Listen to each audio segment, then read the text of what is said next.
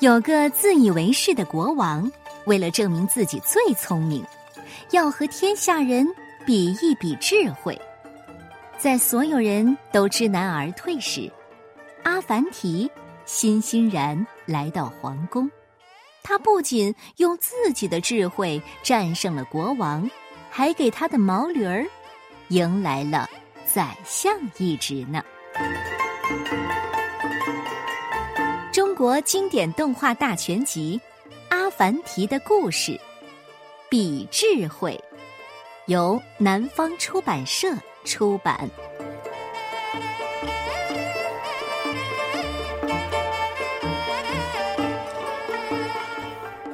在一座金碧辉煌的宫殿里，住着一个肥头大耳的国王。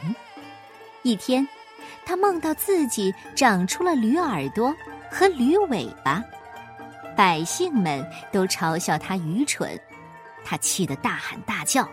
侍臣们赶紧叫醒了他。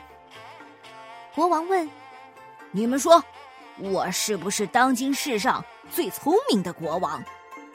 侍臣赶紧谄媚的回答：“呃，这还用说？您当然是世上最聪明的国王。”国王怒气冲天，可老百姓骂我是蠢驴儿。长脸侍臣阴险的说。那陛下为什么不宰了他们呢？国王说：“哼，我刚要拔出宝剑，就被你们吵醒了。”两个侍臣赶紧陪笑：“哎，下回我们一定等您把他们宰了，再叫醒您。”国王不依不饶：“我要让全城百姓都知道，我是天下最聪明的人。”为了验证自己最聪明，国王准备举行比智慧大赛。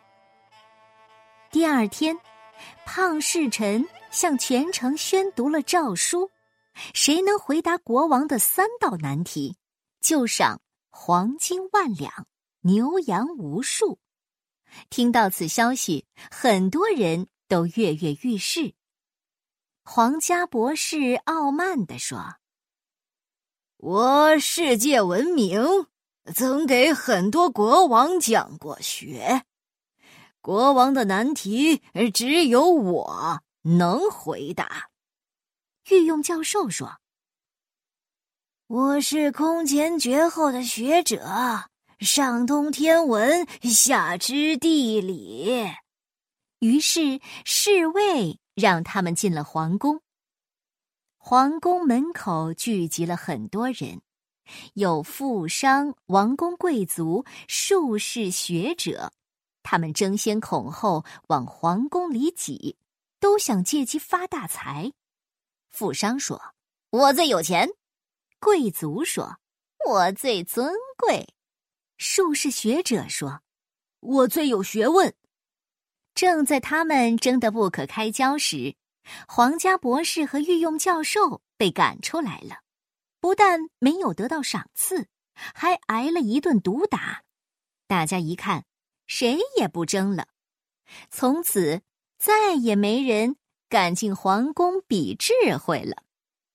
国王不甘心，又下了一道诏书，让全城百姓必须派代表去回答他的难题，答不出来。就立即处死，百姓们害怕极了，谁也不想被选中。阿凡提为了救大家，主动来到皇宫。国王正在斗鹦鹉，一个侍臣报告说：“国王阿凡提求见，他说代表百姓来回答陛下的难题。”国王一听来了精神，赶紧让他进来。阿凡提骑着毛驴儿来到了国王面前。国王坐在宝座上，傲慢的闭着眼，懒懒的问：“天上有多少星星？”阿凡提想了想，回答：“尊敬的国王陛下，它的总数是九千九百九十九万九千九百九十九颗，一颗不多，一颗不少。国王悄悄的问胖侍臣：“嗯，是有这么多吗？”胖侍臣支支吾吾：“呃，大、大、大，大概也许。”国王发怒了：“到底是不是？”长脸侍臣说：“陛下，这颗只有上帝才知道啊。”国王想了想，突然一挥手，大声对阿凡提说：“不对，你在胡说。”阿凡提微笑着说：“要是不信，您可以爬到云彩上数数。”呃，这这，国王抬头看看天。无可奈何的搓了搓手。这时，长脸侍臣对国王说了几句悄悄话。国王听了，马上站起来，指着阿凡提说：“我在问你，大地中心在哪里？”阿凡提思索片刻，说：“巧极了，陛下，他就在这毛驴右前脚踩的地方。”岂有此理！国王顿着脚，凭我国王的福分，这大地的中心也应该是我右脚踩的地方才对。阿凡提一本正经的说：“嗯，不不不，啊，是驴子的右前脚。”国王提高嗓音：“不是我的右脚。”阿凡提说：“好了好了，英明的陛下。”请您把整个世界量一量，只要我说错一分，您随时可以砍我的头。气呼呼的国王让胖侍臣去量，他说算术不好；让长脸侍臣去量，他说大地无边无沿，没法量。国王生气极了，长脸侍臣悄悄的提醒他，还有第三个难题。于是他恶狠狠地说：“你知道你何时死吗？”这个问题似乎把阿凡提难住了，他半天没说话。国王阴险的大笑，指着阿凡提的鼻子：“哼，答不上来吧？刀斧手。”紧要关头，阿凡提有了答案：“陛下，我死的日子。”比您只是早了一天，国王惊恐地说：“，不对。”阿凡提反问：“陛下怎么知道不对呢？”国王支支吾吾，半天答不上来。他低声对侍臣们说：“快，再想个新的，一定要难住他，叫他一辈子答不出来。”侍臣们很无奈。我们也没办法了。国王气得捶胸顿足：“唉，你们这帮蠢驴儿！”胖侍臣说：“陛下，呃，干脆宰了他。”国王沉吟道：“三个难题，他都回答了，没有理由处死他呀。”长脸侍臣鬼主意最多了，他向国王耳语了一阵。国王点头说：“好，就这么办。”他满脸堆笑，走向阿凡提。“啊，亲爱的阿凡提，哎，你回答的真好！有你这么聪明的百姓，我太高兴了。我赐给你和我共进晚餐的荣誉。”皇宫里，国王准备了丰盛的晚餐，还有美女们跳舞助兴，在宴席上。国王和侍臣们不停的给阿凡提倒酒，准备把他灌醉。阿凡提知道这是计谋，于是只假装饮酒，趁他们不注意，把酒都倒进了驴嘴里。过了一会儿，国王问阿凡提：“你是我最聪明的子民，告诉我哪天才是我的子民们最快乐的一天呢？”嗯，那还用说？阿凡提假装醉醺醺的，嗯，就是嗯，至尊的陛下，我们万民的君王，您死的那一天。”国王恼怒地说：“老百姓都咒我死吗？哼，我可不怕死，即使死了，我的灵魂也会上天堂。”阿凡提说。不见得吧！国王猛地一拍桌子，喝道：“难道我的灵魂会下地狱吗？”阿凡提说：“按说您是国王，当然应该上天堂。”国王满意的点点头。可陛下，嗯，杀了那么多好人，他们把天堂住满了，装不下您了。”阿凡提说。国王气得脸色铁青，长脸侍臣悄悄地说：“陛下，别和他一般见识，过会儿收拾他。”于是国王装的心平气和。看来你是喝醉了。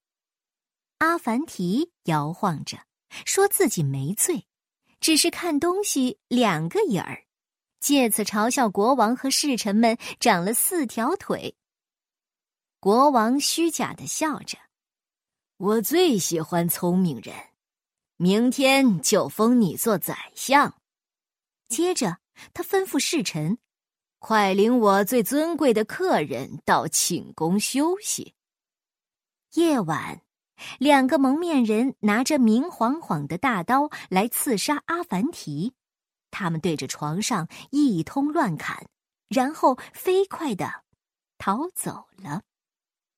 第二天，国王吃早餐时，侍臣说阿凡提已经死了。国王高兴极了，可一转念又愁眉苦脸起来。阿凡提是不是说，呃，他死的日子只比我早一天？胖侍臣如实回答：“陛下，呃，他是这么说的。那就是说，他死的第二天，也就是今天。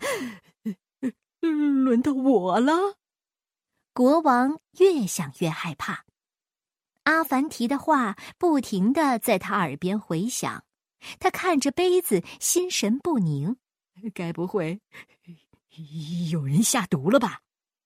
长脸侍臣安慰：“陛下，那些话都是阿凡提胡说的。”说着，他让侍女拿些葡萄给国王压惊。国王看着葡萄，它们竟然都变黑了，他吓得大喊：“有毒，扔掉！”说着，一巴掌将盘子掀到了地上。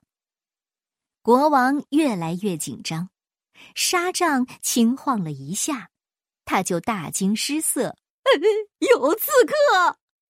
卫士冲进来，却什么也没发现，原来是风。国王惊魂未定，这时窗外突然树影一闪，他吓得一下爬到了柱子上。有人，有人！卫士走到窗前看了看，陛下，是树叶儿。床下又传来了一阵怪声，国王吓得钻进了柜子里。这次卫士和侍臣们也很害怕。就在他们以为真有魔鬼时，突然。一声，一只猫从床下跳出来。国王再也经不起惊吓了，大喊：“来人，把宫里宫外通通给我搜一遍！”于是卫士们开始搜索整个皇宫。门口站着手持大斧的武士，草木皆兵的国王看着看着，产生了幻觉，那武士就是阿凡提，眼冒凶光，慢慢向他逼近。国王吓得浑身颤抖，头晕目眩的倒在地上。哎呀，我要死了！阿凡提死的第二天，就轮到我了。他突然睁大眼睛，狂叫道：“应当让他活！谁让你们把他杀死的？应当让他活一百岁、一千岁！”国王被折磨得半死不活，在侍臣们的搀扶下来到了后花园，他仍旧在喃喃自语：“应该让阿凡提活，这样我也就能活了。”胖侍臣说：“陛下，阿凡提已经死了，不能活过来了。话音未落，阿凡提竟然出现了。他们发现真是阿凡提，吓得魂儿都飞了，边跑边喊：“ 鬼鬼，有鬼，有鬼！”阿凡提拦住他们，笑着说：“陛下，我这次是彻底来告辞的。”国王惊慌地说：“阿凡提，你安息吧，我一定会为你好好祈祷的。”阿凡提假装不解：“安息？嗯，什么意思？”国王问道：“嗯，你不是已经死了吗？”哈哈哈哈哈！我，嗯，这不是活得好好的吗？国王试探的问昨晚的事，阿凡提却回答：“昨晚我做了个噩梦，有坏蛋来杀我。嗯，可早上一看呢，这被子上还真有洞，还好，呃，只是个梦。”国王赶紧说：“对对对对对，是梦。亲爱的阿凡提，你活得越长越好。今天我就封你做宰相。”阿凡提没死。国王终于不用提心吊胆了。阿凡提摇摇手，有位与陛下的非凡智慧更相称的宰相，已在恭候陛下了。国王和侍臣们到大殿一看，竟然是阿凡提的毛驴儿，他戴着宰相帽，正欢快的叫着。国王一看，气得差点晕过去。小毛驴儿长叫一声，跑出皇宫，找到阿凡提，他们开心的离开了。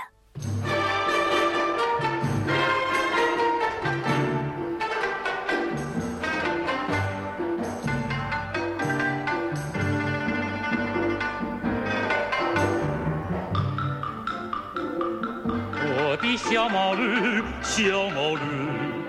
有个倔脾气，倔脾气，叫他往东不往东，叫他朝南的偏向西，叫他朝南的偏，他偏，他偏向西，哈哈，他偏向西。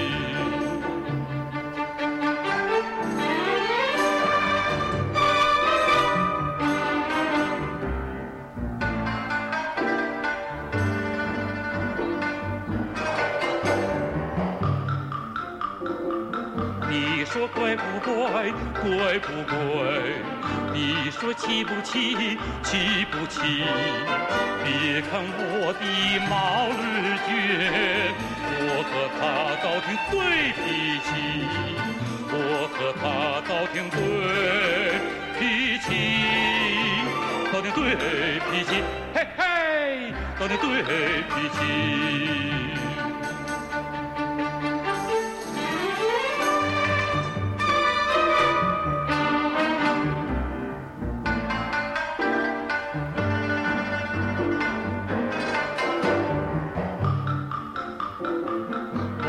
小毛驴，小毛驴，偷情又何意？又何意？我骑它到处管闲事，它驮我转热土皇帝，它驮我转热土皇帝，转热土皇帝，吼吼，转热土皇帝。